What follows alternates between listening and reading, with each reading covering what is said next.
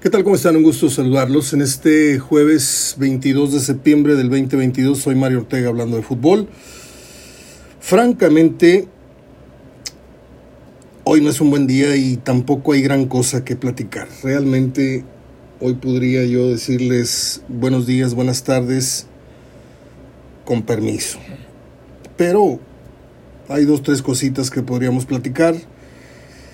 Lo que pasó ayer en la League's Cup con el América con las Chivas, lo que dijo este señor Miquel Arriola de la posibilidad de, que pueda en un futuro medio, mediano, integrarse por fin el famoso ojo de halcón al fútbol mexicano, que es costoso, pero es una baba de perico para lo que tiene en las arcas la federación.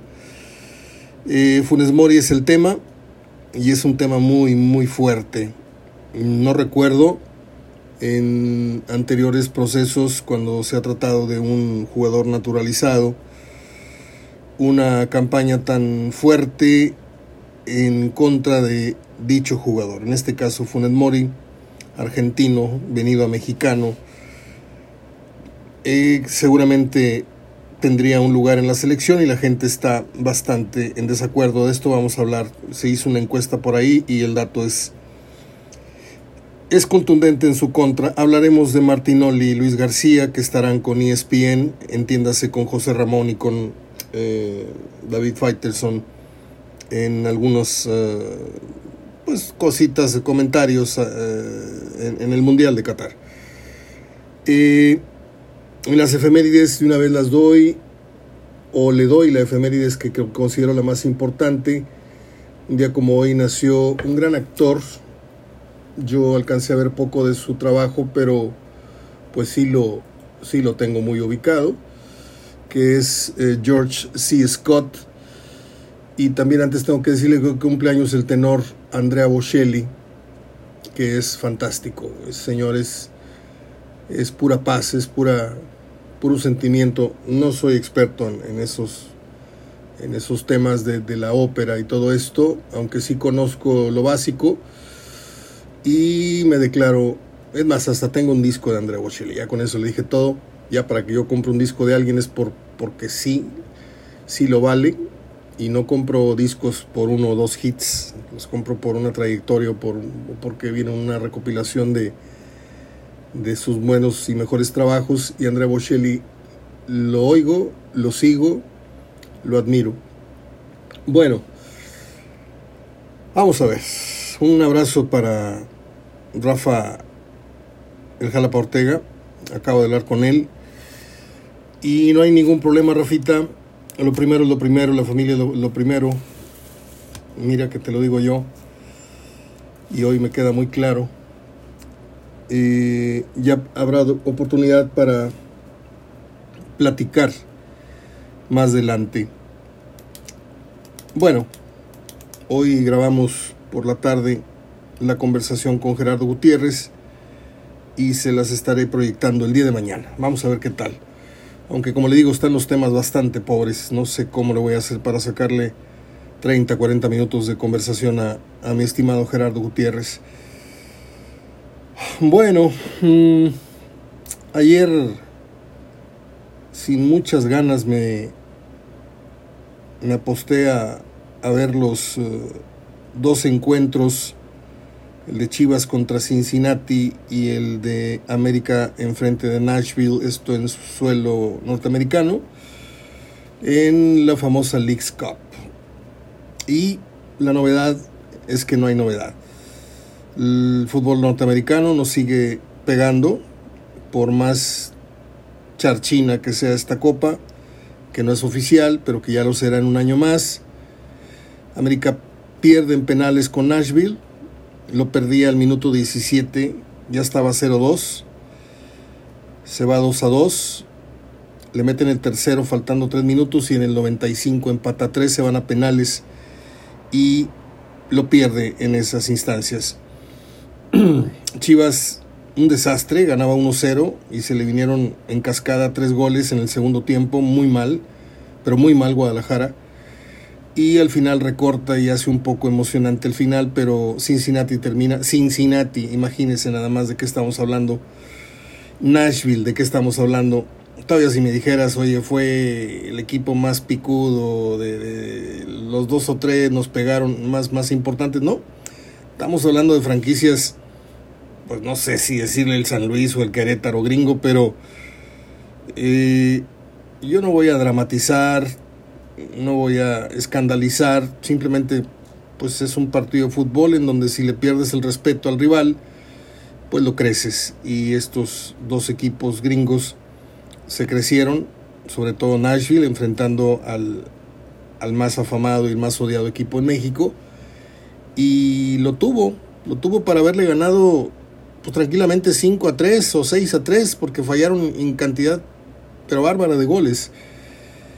Y también hay que decir que América jugó con, reservas y por ahí luego metió a, Hidalgo o a Fidalgo y metió al otro y metió a Lara y, y más o menos enderezó, estaba el cabecita.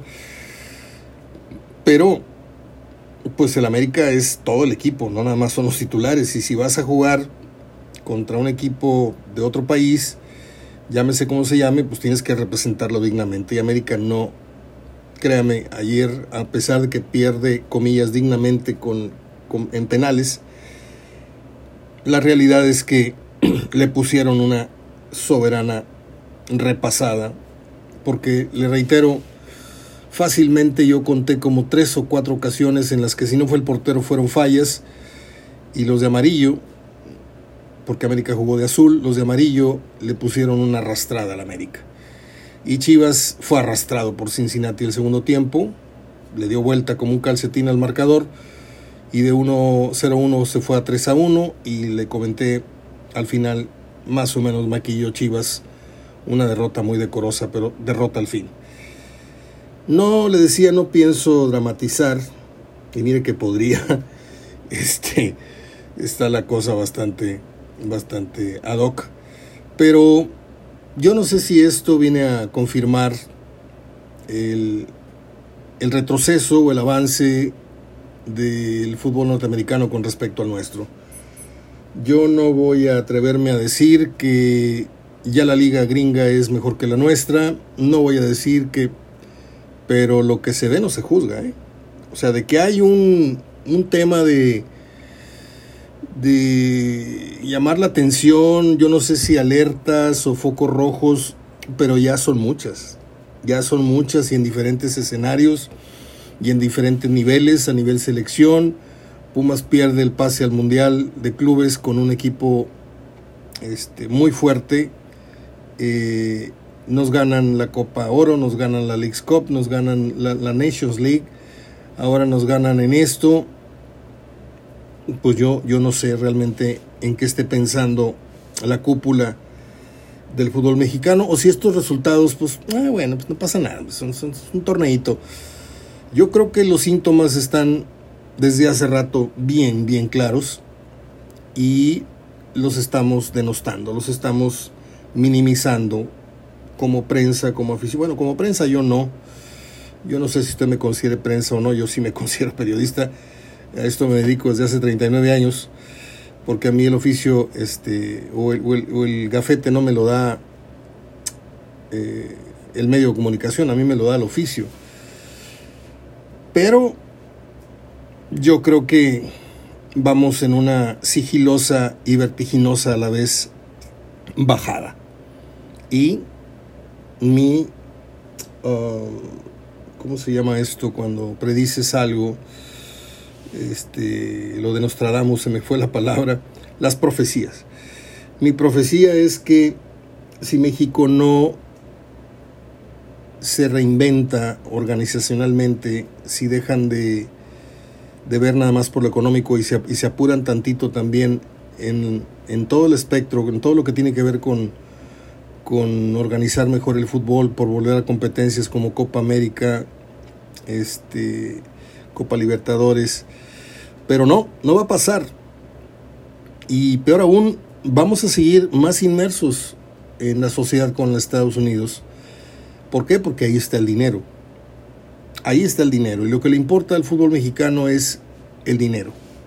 Y por fútbol mexicano me refiero a dos o tres empresarios que son los que manejan a los demás empresarios que son dueños de los equipos y como todos reciben una, una, una tajada, pues dale, si quieres no para Sudamérica, dale para el norte, ok, allá está el dinero, órale, todos queremos ganar dinero.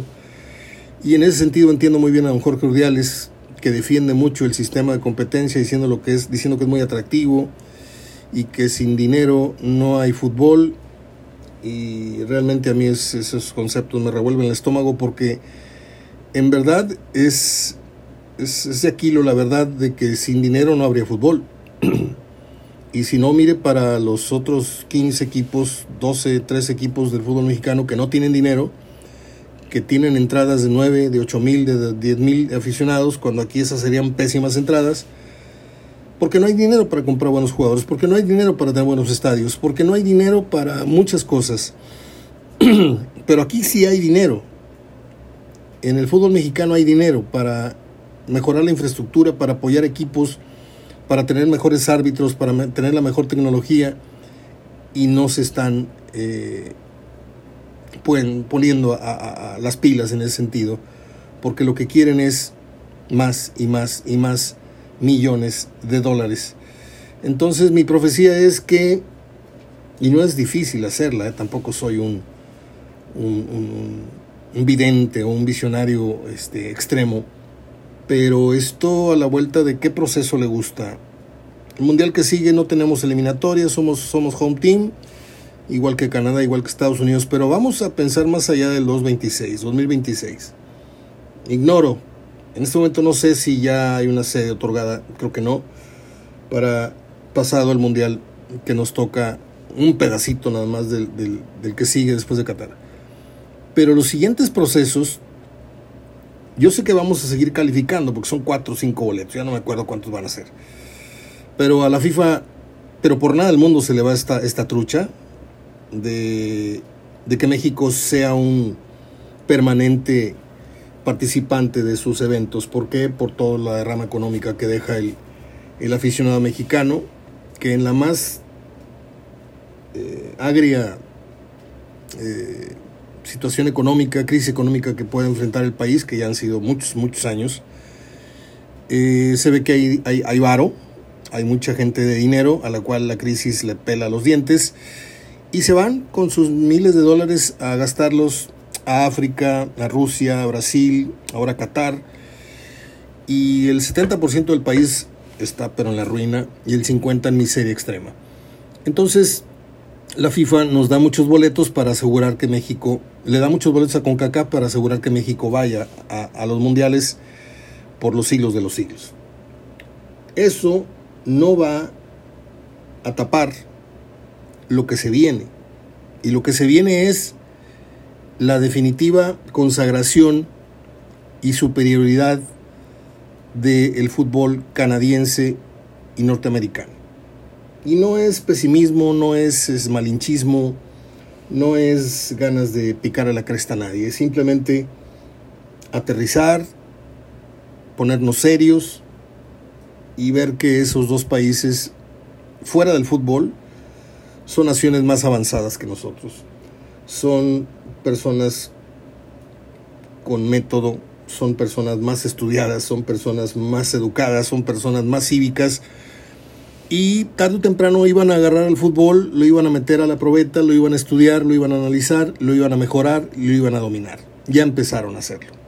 ¿Sí? Estados Unidos después de varias pruebas, después de Pelé, después de Beckenbauer, después de, de Campos, Hermosillo, Luis Hernández, varios intentos porque y el fútbol ya pegó. Ya pegó a nivel liga y ya tienen mucho más seleccionados jugando en Europa que nosotros. Entonces, cuestión de tiempo para que ya sea una constante que México arañe en segundo lugar o se pase hasta el tercer lugar después de Estados Unidos y Canadá, repito, en las eliminatorias. Que no va a estar en riesgo, no, no va a estar en riesgo el boleto al Mundial, ya lo dijimos, pero vamos a ir viendo cómo nos rebasa eh, o nos estancamos por la mediocridad por la no preparación. ¿Sí? No hemos preparado al fútbol mexicano a pesar de ser el deporte más popular, el que más se ve por televisión, el que más gente lleva a un estadio, comparado con el béisbol, comparado con, pues ya no se diga, con la lucha, con los toros, que son los, los deportes que rifan en México, el fútbol se los lleva, pero por mucho, ¿sí? Por, por mucho. El fútbol es capaz aquí en Monterrey de meter el mismo día, a la misma hora, o con diferencia de dos horas, es capaz de meter 70 mil personas, ¿sí? 40 en el universitario, 30, 35, no, ¿qué? Sí, le caben al, al, al, universitario 43 mil, algo así, y al de Rayado le caben 51 mil, 53 mil, no me acuerdo. Pero vamos a poner que una entrada jodida en el, en el BBVA, una tarde de, meten 35, ¿sí? Y Tigres otros 40, porque ahí siempre está casi al tope. Entonces, hay 70 mil personas que consumen fútbol y aparte consumen mucho en el estadio. Es un lujo ir al estadio. Ahora que fui al clásico este pasado en, donde Tires le ganó con el tiro centro este de, de Florence Tuvan, y el otro gol de eh, Gignac, porque en francés es Gignac. Acá le decimos tropicalizadamente, bueno, ya sabe usted. Eh, ahí voy a dejar ese tema. Espero haber dicho algo interesante para los oídos de algunos. Estaba escuchando a Miquel Arriola, que es un petarrazo en esto del fútbol. Él es un político con aspiraciones más políticas, con pasado que tiene que ver más con, con, con la IP y con el Seguro Social y con otros cargos. Y eso es lo que pasa en la política. Un día eres el que dirige la Secretaría de Educación, el otro día eres el, el que está al frente de la CONADE, del deporte. Un día eres este, el embajador de no sé dónde y al otro día estás en, en Hacienda. Y, dices tú, ¿cómo? O sea, y este es el país en el que vivimos, un país de improvisados, un país de arribistas, un país de recomendados, un país de corruptos y el fútbol es la corrupción vestida de frac. ¿Sí? Porque la FIFA es corrupción y todo lo que emana de la FIFA, todo lo que derrama la FIFA sobre otras naciones es corrupción. ¿Sí? Así fue como Avalanche se mantuvo en el puesto muchos años, así fue como llegó Joseph Blatter y heredó por obvias razones el trono y por corrupción fue porque se fue por la puerta de atrás y no salvó el, o, quiero decir, salvó la prisión precisamente por la corrupción, porque el señor tiene millones y millones y millones de dólares. Y cuando le digo millones no son 500, ¿eh? Y cuando le digo millones, Blatter no tiene un millar de millones. Es la mafia perfecta, lo ha dicho por décadas. Funes Mori, 80% arroja una encuesta que publica el diario Record, en el que la gente en esa cifra, en un 80%, dice que no está de acuerdo y que no debería de ir. Ayer le escuché un punto de vista muy interesante. Mm, pues se nos fue, se nos fue el sueño toda la, toda la, toda la noche por un problemita que, que hubo acá. Este, el tema de la salud de mi mamá nos, nos preocupó un poco. Tuvimos que eh, ingresarla eh, por la noche para que la atendieran, andaba mala su presión, el suero y todo esto. Y cuando uno tiene un pasaje así, este, difícilmente puedes conciliar el sueño una vez más. Entonces nos pusimos a ver repeticiones a las 2, 3, 4 de la mañana de, de fútbol picante y de la última palabra y de otros, otros programas.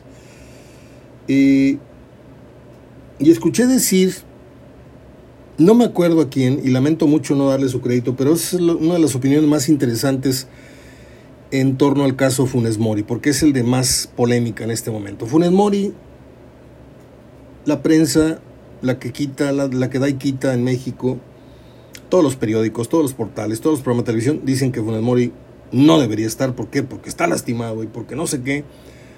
Cuando en el último año futbolístico es el que más, más, más goles ha metido, pero como acomodan las estadísticas a su conveniencia, pues ponen que es el que menos goles ha metido en este torneo. Ok, perfecto.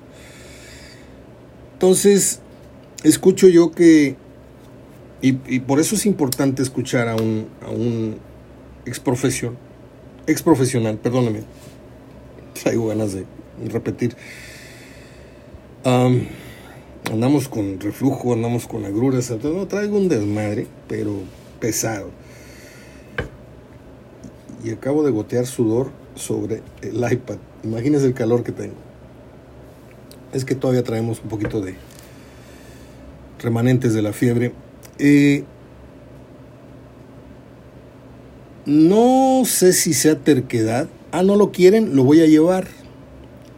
Pero por ahí escuché una opinión en el sentido, no solamente de que Funes Mori le va a ser útil en ciertos momentos de cierto partido, no sé si contra Polonia, no sé si contra Argentina, que son los dos en donde tiene que jugársela con él, porque ya el último partido con Arabia podemos llegar bien ahorcados o podemos llegar con la presión hasta arriba. Y yo no sé si se atreva este señor a empezar un partido, porque lo tengo, lo tengo claro que el que va a iniciar los juegos va a ser Raúl Jiménez no debiendo.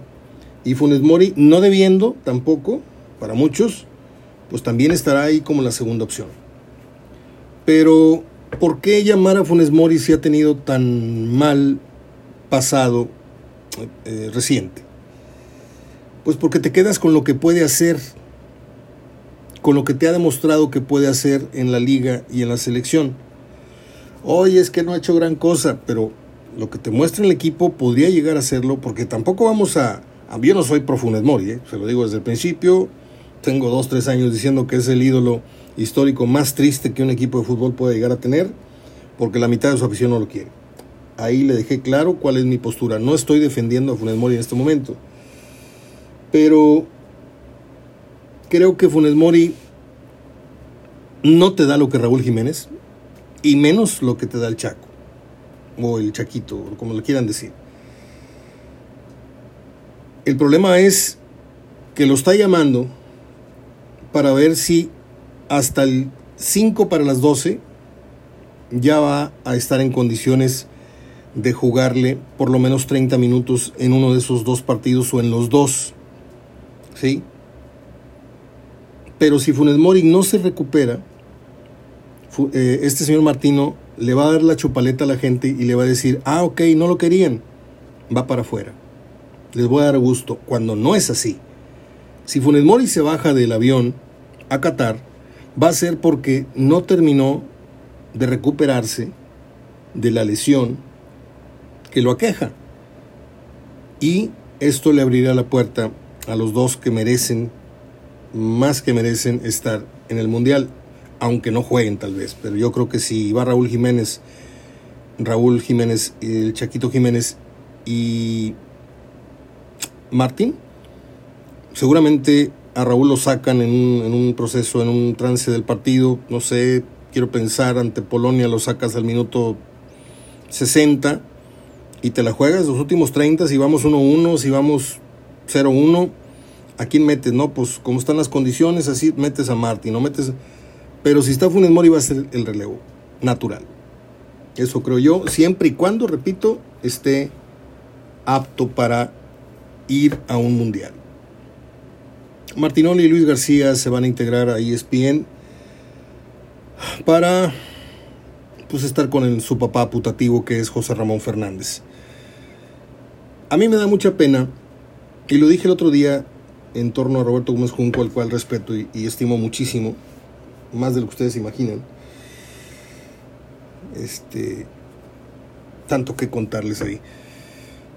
Me da mucha pena que Roberto esté en ESPN siendo tan mal aprovechado, porque él fue muy vivo y dijo, me voy a ESPN porque me van a traer en Europa narrando la Champions. Le quitan la Champions a ESPN y a Roberto lo dejan comentando partidos del San Luis. Y es tristísimo ver a Roberto Gómez Junco comentando con Pietra Santa, que es una cosa lamentable. Yo no sé a quién le debemos, yo creo que al perro Bermúdez porque don Ángel Fernández se cuece aparte. Don Ángel Fernández era un, era un cronista de frases, era un cronista, un cronista de citas eh, importantes, era un poeta, por momentos era un artista, era un pintor eh, verbalmente hablando. Pero luego llega el perro Bermúdez y empieza a parir una serie de estupideces y a acuñar, le fue poniendo unos chinches a cada momento del partido y cada uno agarra su chambelán y no sé qué, y tuya, mía, te la presto, y el zambombazo, y el uf, uf, uf, uf. Entonces todos dijeron, ah, así es como uno marca su territorio con el auditorio. Y viene la alfombra roja y caravana, y viene jugada coqueta, ese, ese promocional de ESPN es realmente lamentable, ¿eh? donde viene el otro barbón ahí, este, solo un golecito, o sea, ¿En qué momento el cronista, en qué momento el periodista se convirtió en un payasito? Una vez tomando café con Roberto en Sanborns, ahí en Plaza Real, él estaba echándose una nieve, yo estaba tomando un café. Y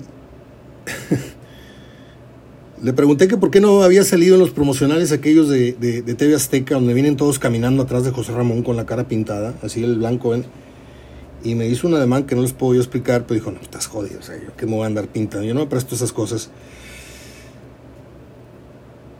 Y con el tiempo Roberto tuvo que empezar a prestarse, no a pintarse la cara ni a hacer promocionales payasitos, pero sí a sentarse a comentar partidos con gente que en otro tiempo no hubiera, no hubiera sido. Por ejemplo, Hugo Sánchez, por ejemplo, Santa, porque yo sé que ese no es el estilo que, le gusta a Roberto. Yo lo sé, él no, lo va a decir nunca. Y si van y se lo dicen, lo va a negar. Pero yo lo tuve muchas mañanas a mi lado. Comentó conmigo varios años, de 8 a 10 de la mañana, los lunes y los viernes. Y luego le di su programa en solitario. ¿Por qué? Porque ya no quería estar este, compartiendo un crédito conmigo. Y dije, órale, tú solito, tú solito. Y lo aventé al ruedo y le fue muy bien con el fútbol de primera, se llamaba su, programa a las dos y media, tres de la tarde. Pegadito con el del doctor, el señor Armando Díaz Gerding, que quiero pensar que ya, ya está descansando en paz. Eh, me da mucha pena. Empecé diciendo por Gómez Junco que lo veo ahí yo, pues, tratando de animarse, este, comentando juegos del San Luis y luego lo veo en la mesa o lo veo en el video porque él a veces se queda aquí en Monterrey para participar enlazado en la mesa de fútbol picante y hay veces que hasta cabecea, ¿eh? porque está tan, tan, tan fuera de su atención, eh, tan fuera de su nivel eh, el debate, que trata de hacer esfuerzos abriendo lo más que puede la, comisura, abre los ojos así hasta como diciendo, no manches, me estoy durmiendo. O si no, le conozco muy bien el gesto cuando Hugo Sánchez cantinflea, hace un gesto con sus labios. ¿Se acuerda usted de aquella entrevista que le hicieron a Maradona? En donde Maradona se pasa hablando, uh, yo, da la respuesta más larga diciendo nada. Analícela, vaya, búsquela en YouTube y vea la manera en que se aguanta la risa Gómez Junco. Yo lo conozco perfectamente. No somos amigos del día a día, ni he estado en ningún cumpleaños de él, pero convivimos un tiempo. Y, me da mucha tristeza que su talento se esté desperdiciando noche tras noche porque a la hora de que dura un programa de televisión, a esa réstele cuatro o cinco pausas de dos minutos. Estamos hablando de este, 50 minutos, ¿no? A eso agréguele que David Faitelson se mete interrumpiendo y él solito editorializando y diciendo cualquier babosada, él acapara el 25% del programa. El otro 25% lo acapara José Ramón, con frases huecas, con, ay, estamos viendo el gol, ahí, mira, mira, André, no sé qué, obviedades, ¿sí? Y los que van a opinar y que tienen cosas importantes que opinar, que son de Anda, vamos a, nombrar a todos los que yo recuerdo ahí, a De Anda, al otro que les digo Pietrasanta. Y les voy a decir algo, yo era muy fan de Pietrasanta cuando estaba en radio. En Radio Asir tenía un programa divertidísimo con el Rudo Rivera, pero divertidísimo. A las 3 de la tarde no me lo perdía. Espacio Deportivo y aparte salía Pepillo, Pepillo Segarra. Y sale Mauricio Mike, que me parece un periodista serio, un buen reportero, buen reportero y que de pronto lo sientas y opina correctamente. Está Rafa Puente, está Hugo Sánchez, está quién más. Ya, se me fueron las ideas. Dionisio no sé qué, que parece, se parece Jaimito, el cartero del Chavo el 8. Véalo bien, se parece mucho a Jaimito, Dionisio Herrera. Eh, o Dionisio, no sé cómo se llama, Dionisio Fernández, o, no me tengo el nombre. Um, no me acuerdo quién más sale. El grandote este de Anda, les dije. Mm, Rafa Puente. Jared Borghetti, que es... Bueno. Entonces todos esos minutos que sobraron, que les dije que son 30, se dividen en, espacios de... Yo he hecho el ejercicio, y les estoy hablando con los pelos de la burra en la mano, porque yo he hecho ejercicios de el tiempo efectivo de juego, he hecho ejercicios de cuánto dura un programa, cuánto se habla de fútbol, cuántos comerciales dentro de un programa de fútbol se, se dicen en radio y televisión, habiendo regresado a la pausa. Eso se llamó análisis de contenido en la, en la universidad.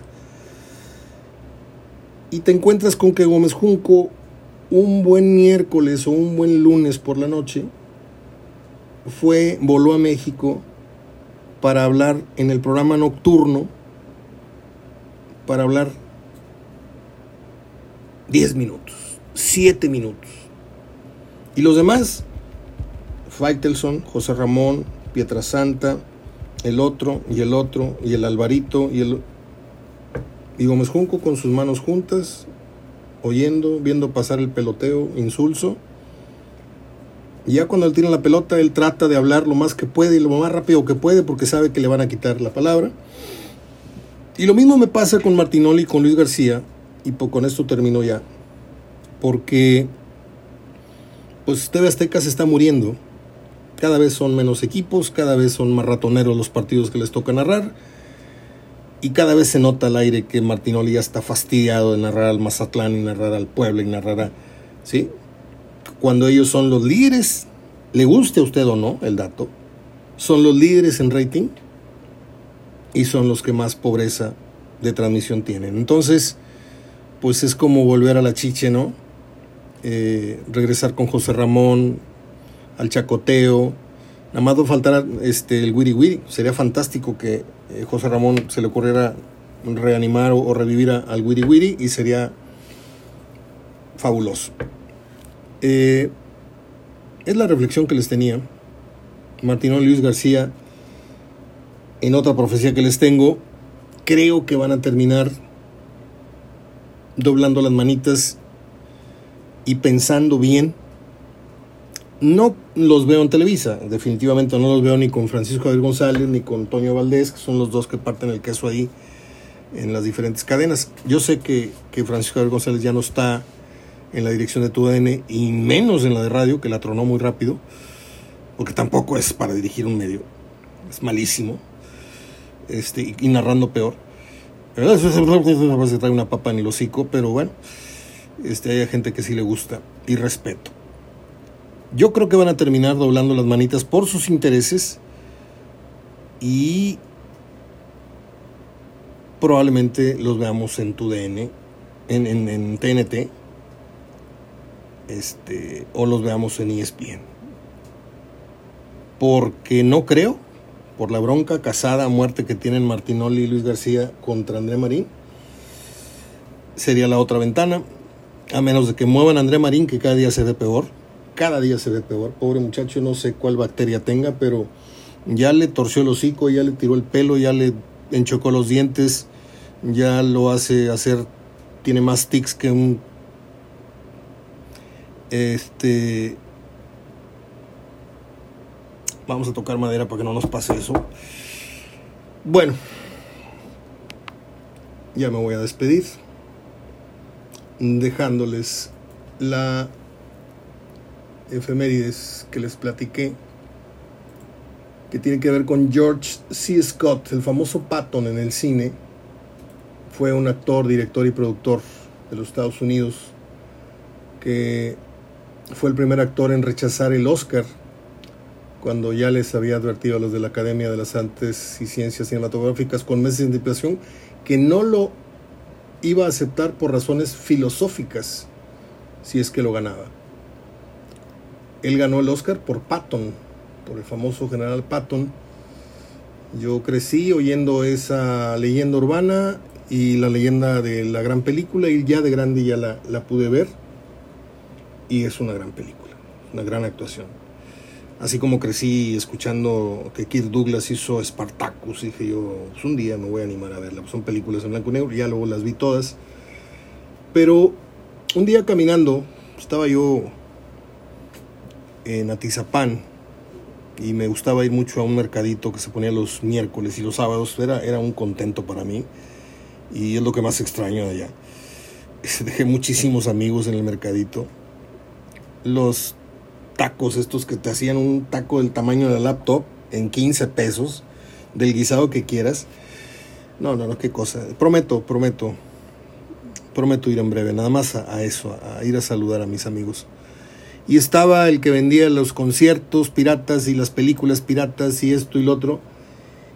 Y un día me pongo yo, yo me ponía dos horas a ver todas las películas, una, dos, tres, así con el dedito haciéndole así, y había como dos mil, entonces agarraba yo las que eran de colección las que eran así medio raras, películas que nadie iba a comprar, y ahí tengo 300 películas de cine europeo y sudamericano. Y un día me encontré una que se llamaba El Día del Delfín, y en la portada estaba George C. Scott. Dije yo, vamos a ver si metió la pata o si me estoy perdiendo una gran película. Si metió la pata este señor a escoger ese proyecto o si me estoy perdiendo de una gran película.